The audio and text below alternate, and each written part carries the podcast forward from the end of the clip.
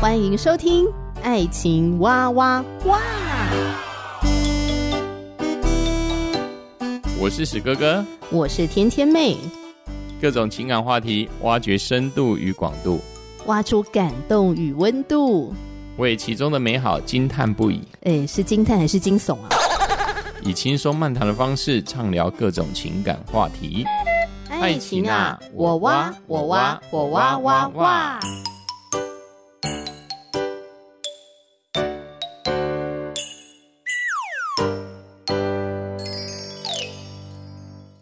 我是史哥哥，我是天天妹。我们今天来谈谈婚前辅导。嗯，真是一个蛮有趣的一个话题啊。为什么你觉得有趣呢？我还想说会不会 很严肃嘞？呃，应该来说，哦、呃，以一般人、呃、要进入婚姻之前，应该不会有所谓的婚前辅导这个东西。啊，我就两个人喜欢就好了，哦、我们自己两个人就彼此说定，嗯、那就婚礼就办一办。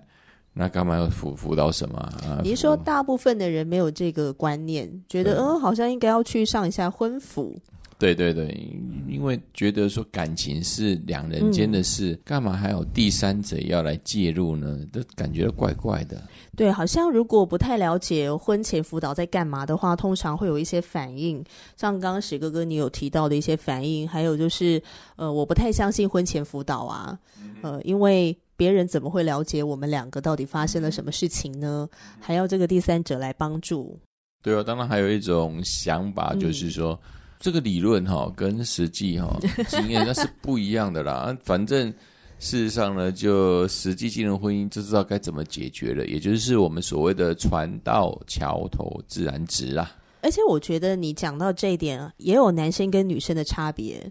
因为女生通常对于婚服的话，即使她不是很了解，但是她也会觉得说，哎，好像上一下蛮好的，是不是可以增进彼此的感情啊，跟认识对方啊？但是男生是不是就会觉得说，我们现在又没有问题，干嘛要辅导？应该说，就是好像有第三方的人要来。介入我们两个人关系，好像要来指导什么？对，好像要指导什么。但是对男孩子来说，这种帮忙好像会觉得说是自己好像没什么能力可以把这个婚姻弄好一样。嗯，对男生来讲是感到很有压力的，跟觉得会被下指导棋，对，对，对，然后会被控制什么？是的，是的，是的。往往就是对男生来说。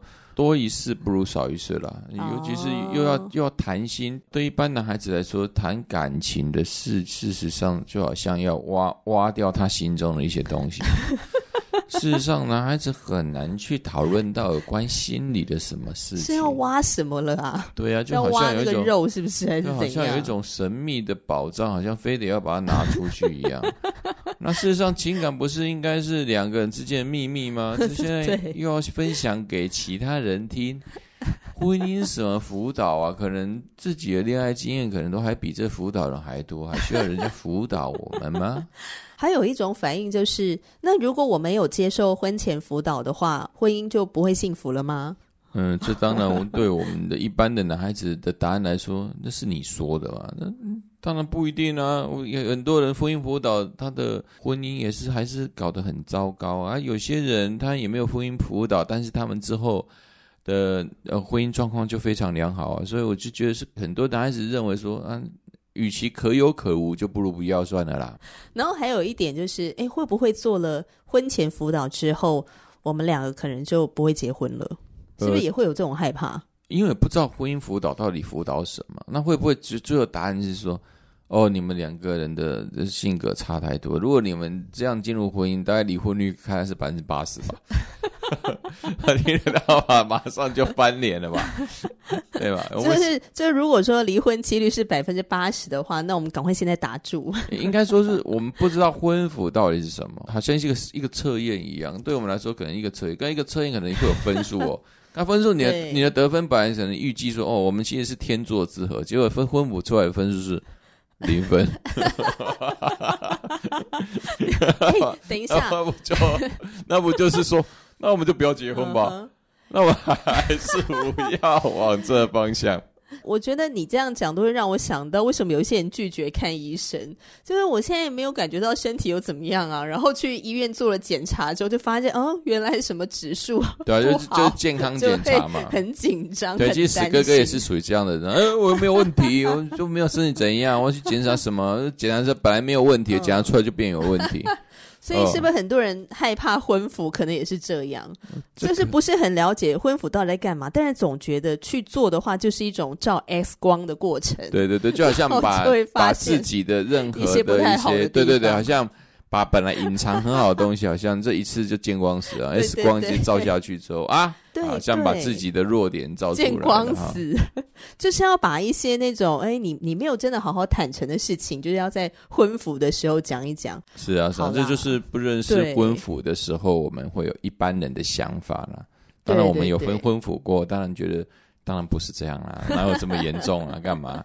哎、欸，可是婚辅的确是一个见光死的过程，因为他强调的就是，呃，你为了要彼此认识，嗯哼，那而且都是要认识一些比较具体的一些事情，大家的想法是怎么样，嗯、然后怎么做，所以就是你要打开天窗说亮话。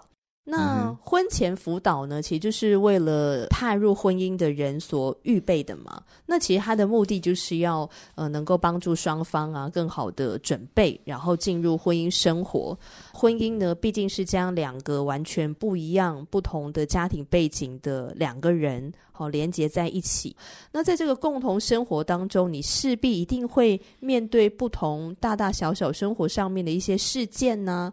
那你们两个人的家庭背景又不一样，所以你们可能有不同的想法，嗯、有不同的做法。是，那你就要面对在心理上的调试，跟生理上面的一些适应。是，而且很多时候可能还涉及到诶双方的家庭的这个调试跟、嗯、呃怎么样的接纳。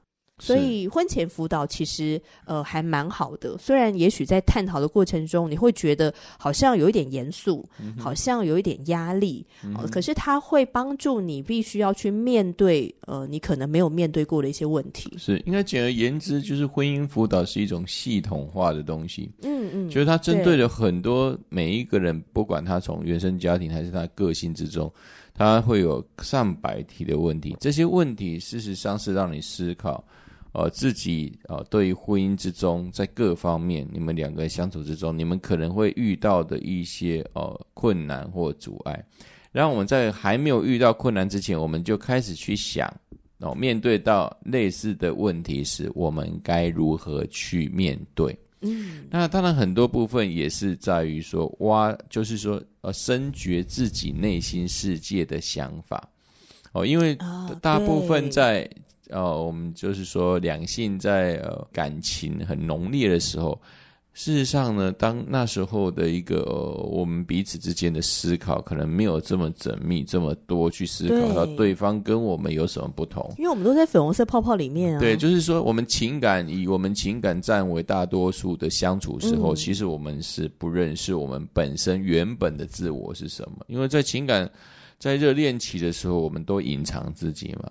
那婚姻辅导师的最主要的目的，就是我们要回归一个理性，就是我们都期望我们未来往下一个目标，也就是婚姻，我们需要是一个长长久久的稳定关系。嗯嗯、那为了这个原因，所以我们需要更深的了解我们的不同。那借着不同的呃不同领域、不同方式的问题，可以让我们去讨论都没有想过的一些事情。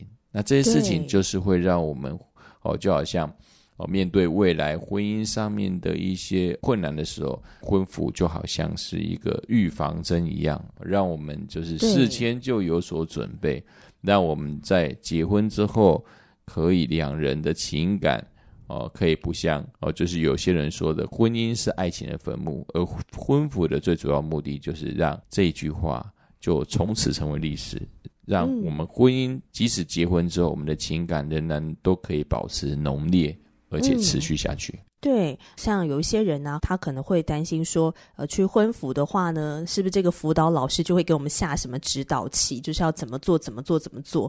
但是我这边，我跟史哥跟我们俩去婚辅的时候，我们的经历是，这个第三方，这个辅导老师呢，他在帮助我们，是帮助我们两个能够对话，就是他跟我们谈话的过程中，他会发现我跟史哥哥在面对婚姻生活中的呃一些。呃，生活的议题有什么不同？然后他就会帮助我们两个去对话，嗯、所以不是他直接下一个指导器说，呃，史哥哥你就要怎么样做，天天妹你就要怎么做才是对的。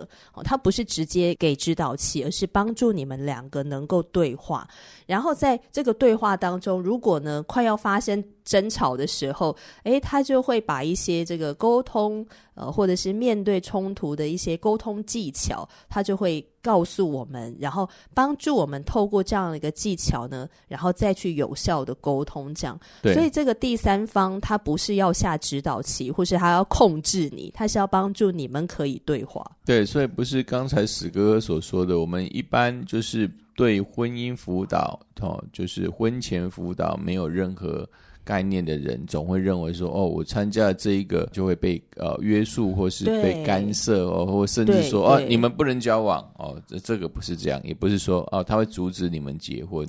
对，哦，这重点是什么？就是要让你们厘清彼此之间有什么不一样，而这个不一样不是在我们在呃爱情泡泡当中可以发现的，哦，它是一个有系统性可以让我们发现彼此的哪些不同。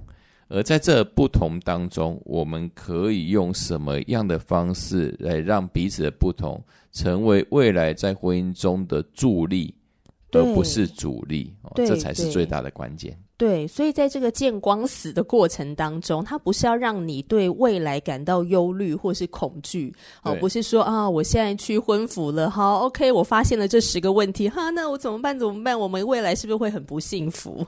哦，不是要让我们有这个恐惧产生，而是让你知道说，OK，你们可能有这几个问题，好，那我们现在就来谈心对话、情感交流，可以怎么去面对它，嗯、然后共同的呃来解决它。嗯、像我记得。我跟史哥哥，我们两个去婚服的时候呢，诶，我们就讨论一个问题，就是我们的生活作息。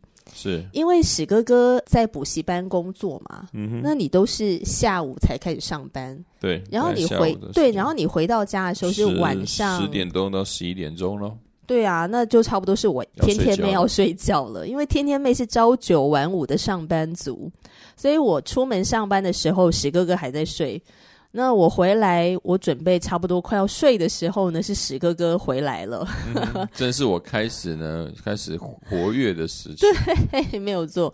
那这个时候，如果啊，我想要跟史哥哥谈心对话、聊聊天的时候，但是史哥哥可能是要面对是他要放空的时间，可能要吃宵夜了，又要开始看一些有的没有的影片，让自己可以放松。对，可能不想再花太多的脑细胞，呃，还要再跟我谈心对话之类的，会可能会增加他的负担。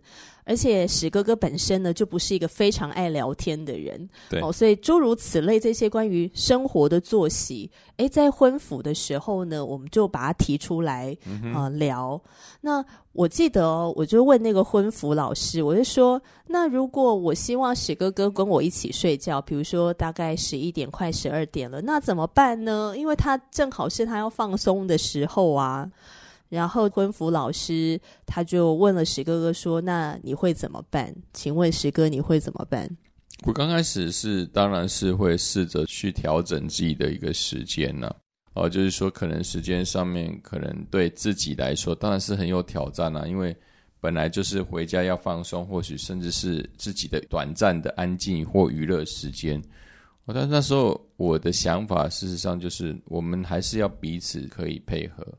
那我当时跟辅导的呃人员有说，那我试着去调整。那时候本来是是说我平时睡觉是好像是三四点吧，那之后就超夸张的，我就说那我试着调整到一两点，一两点对我来讲还是太晚 了。那我我还是觉得说最重要的就是我有这个诚意，就是就调到一两点。但事实上我之后就调就是。尽量都是十二点到一点了，但有时候也是常常超过。嗯、但是我试着，我试着去做。我觉得重点就是说，我们给对方提出一个呃讯息，就是说，我们愿意为了我们要进入下下一个阶段啊，呃、我们需要就是彼此要有一个啊、呃，应该说。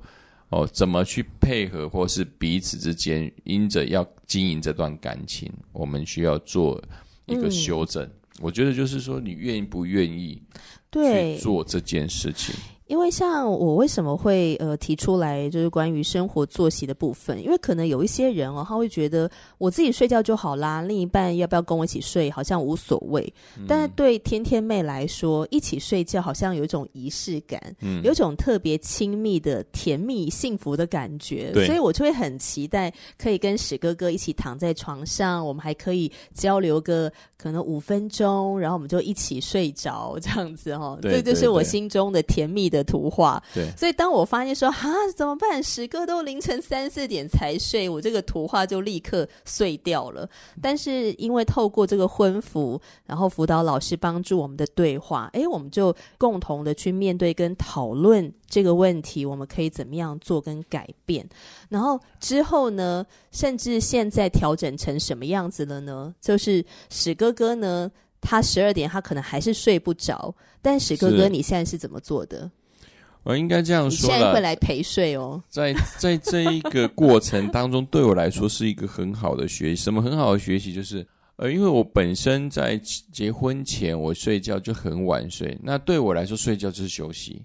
那我也没有什么任何哦仪式哦，什么仪式说就是说我就睡觉就睡觉啊，要干嘛呢？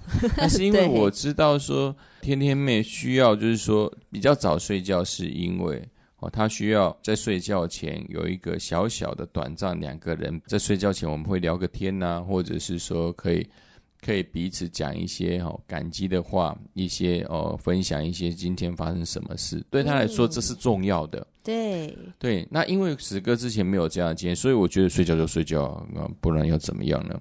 但是因为知道了，在这个婚服当中，我知道哟，原来是天天妹要的是这些东西。那我当然要试着去，诶，觉得说他有这样的需求，我也觉得说两人之间的情感，尤其是两人已经在每天的生活步调已经不一样了。那这个晚上要睡觉之前的这一个的仪式，也就是说要陪他睡觉的仪式，因为对他来说很重要。对，所以我就要做一些哦生活习惯的一个改变。那当然现在的做法。就是，当天天妹要睡觉的时候，可能我真的很就是不累，就是不想睡觉，那我就会先进去，先进去房间，就跟跟他就在在床上再开始聊天，哦，聊天就是，诶，就是看看天天妹哦要聊什么，或者是我有什么新的事情跟她哦分享。嗯、那分享之后呢，当天天妹的心理受到满足之后，哎，她就会慢慢的，诶，觉得哇，今天过得可能很充实，她也很她也很开心。那居然就睡着了。对，因为我是一个很好睡的人，对对对，我都我睡觉的那个入睡的呃速度比史哥哥还快，快非常多。所以常常就是 我这里也不想睡，但是我就好像就去陪睡。那陪睡之后就是 聊聊天，他就很开心的睡着了。睡着之后，事实上我真的睡不着。然后你就在做自己的事情。对对，我就我又我又出去外面又做自己的事，因为因为每一个人，我相信他。对于哈，我们我们现在已经不是谈论说一起睡觉这件事，而是为什么要早一点睡或晚一点睡？其实背后都有每一个人的考虑，而且是他的需要是什么。这部分是我们需要去深究的，就是去去想一想，说为什么对方要一起睡，为什么要早睡？当然，除了有健康的因素之外，我觉得最重要的是我们如何。改变自己或调整自己去满足对方的需要，我觉得这是婚辅中一个很大的一个关键。这个就是两个人之间的需求，我们需要在婚婚辅中被发现。而这发现之中，我们两个人彼此之间就好像我们在在跳舞一样，就是彼此之间不能打架。嗯，当然，这个没有所谓的正确或错误，而是彼此之间你是否能为你爱的人。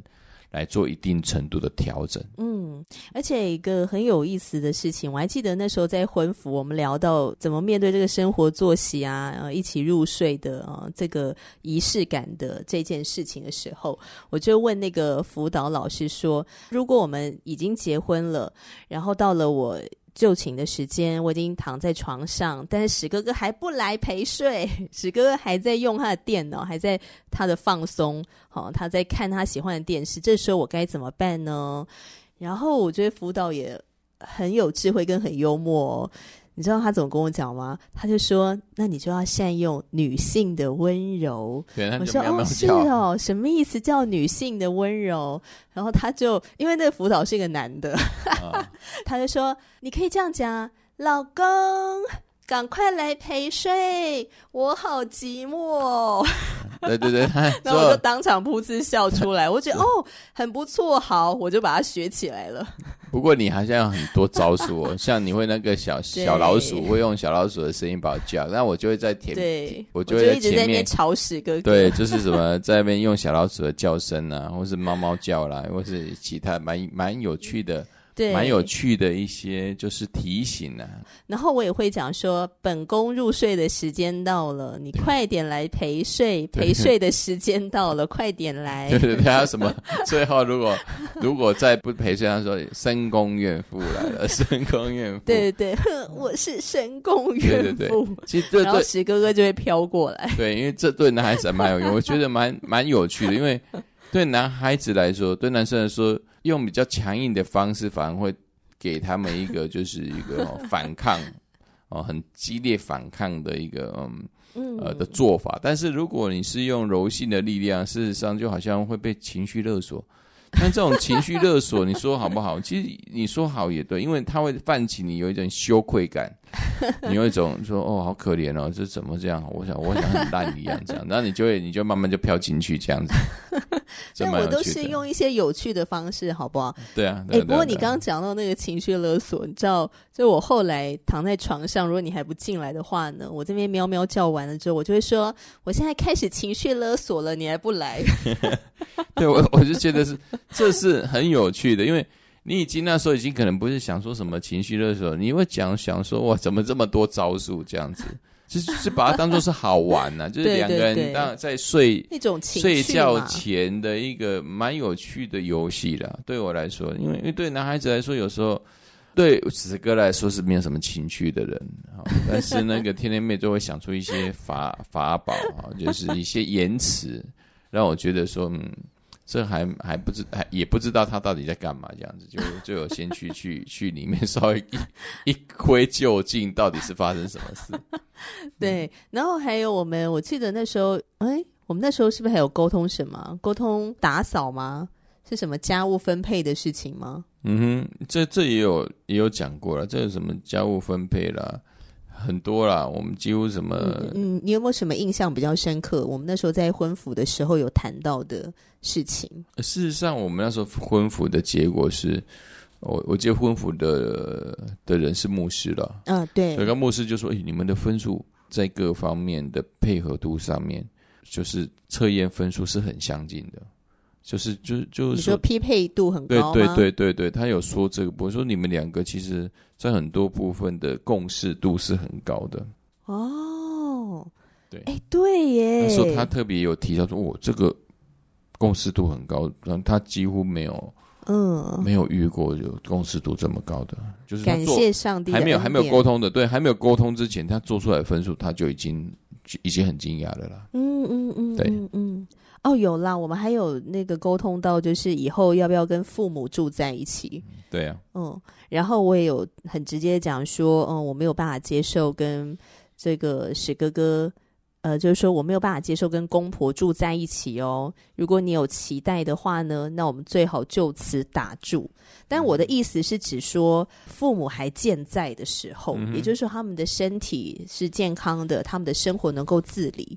那我不接受住在一起。嗯、可是，如果今天他们的身体的状况是需要我们年轻人来照顾他们的时候，嗯、呃，需要帮助他们的时候，是他们不太能够自理的时候，那我觉得住在一起是比较安全的。嗯，所以我就先把这个事情，把我的想法来跟史哥哥说。对，嗯，因为我觉得这也蛮重要的，因为有些人会 care，、呃、很多应该说很多在进快进入婚姻的双双方，常常会把一些哈可能会造成冲突的话题事先先面对，但事实上这这些问题会在婚姻中会极端被放大。我还是会认为说很多事情在婚姻前，呃，所谓的丑话说在前，那我不觉得那是丑话，那个是你要把你真正内心的想法先讲出来，让对方知道，而且他对方要提出如何能面对你的这一个的挑战的问题。我觉得这个婚姻这样进入婚姻才真的是会有，呃，我们所说的就是情感是越经营越哦，就是越。呃，浓烈的感觉，不然的话，可能进入真的进入婚姻，可能就马上就来，可能就是婆媳的问题了嘛，跟双方的家长的问题，常常这些事情都是呃剪不断理还乱。对啊，那往往这样的话，我们是认为在婚服，婚服有一个绝对有这样子所谓的这面对未来哦、呃，尤其是父母亲双方父母亲的一个呃关心呢、啊。哦，我们该如何去面对？那甚至更简单的，住在哪里？要不要跟父父母亲住？就像天天妹所说的，呃，我们就要赶快把我们的底线，到底我们想要什么生活？要跟公婆住在一起吗？嗯、或者是说，诶，我们可能几年要跟公婆在一起，可能几年我们要怎么样？可能我们下一步要做什么？这可能都要非常清楚。嗯嗯，所以呢，呃。有做过婚前辅导的呢，我觉得嗯很棒哦，因为你有去面对。那如果你想要试试看，但是有一点恐惧的话，希望听完这一集节目呢，你会对婚前辅导呢会比较有信心一点。嗯、那当然不是说你做这个婚服呢，你的婚后就一定都非常的顺利哦，哦，这个也不是。但是婚服就是先帮助我们事前的预防，因为预防胜于治疗。嗯、所以其实根据研究啊，婚前辅导。能够有效的减低百分之三十的离婚几率，其实是蛮高的。其实是蛮高的，嗯，对呀、啊，因为现在的一般的话，像台湾的离婚率其实已经非常高，已经十几几帕了哈。尤其是在就是二十岁到四十岁这个年年龄层，事实上，尤其是结婚之后有小孩之后，开始彼此之间。更多的观念的摩擦，实在是让我们的婚姻呢，已经就是非常的危机。但是呢，在婚姻辅导这部分呢，它既然可以降低百分之三十的离离婚率，那我们如果是这样子，那我们不如先事前先预防，事前先就是先了解这个婚辅的过程。我相信。呃，我我至今呢还还是认为，其实婚姻辅导是还蛮重要的，对我们而言，哦，尤其是可以事先了解我们每一个人的立场，对婚姻的期待，哦，还有我们彼此之间习惯，嗯，对我们都是很大的帮助。那，呃，我跟史哥哥呢，在。经历了婚前辅导，然后我们也去做了一些跟婚辅相关的这个去陪伴跟帮助别人，然后以及我们在婚姻当中的这个学习，呃，其实我们也发现哦。呃，你在婚前辅导的时候哦，你再去参加之前，你可能要先有两个很重要的认知，嗯哼，好，因为呃，我们发现说，这这是常常是在婚前辅导当中很容易忽略的两个问题，但是非常非常的重要。这两个问题，它会直接影响到。这个婚服能不能够有效的帮助你们，嗯，以及你们在婚姻当中，你们可以怎么样的彼此相爱？就是能不能够彼此相爱，能不能够，嗯、呃这个调试合作？是。那因为时间的关系，我们就下一集节目当中，我们就来聊这两个很重要，但是却很容易被忽略的两个问题。嗯、节目聊到这边，如果听众朋友你有任何的想法，欢迎你可以留言给我跟史哥哥哦。那石哥最后还有什么话要说吗？静待下一集的婚服的节目，相信会带给听众、我们的线上的朋友很大的收获。嗯，期待大家继续来收听《爱情哇哇哇》，我们下集节目见，拜拜，拜拜。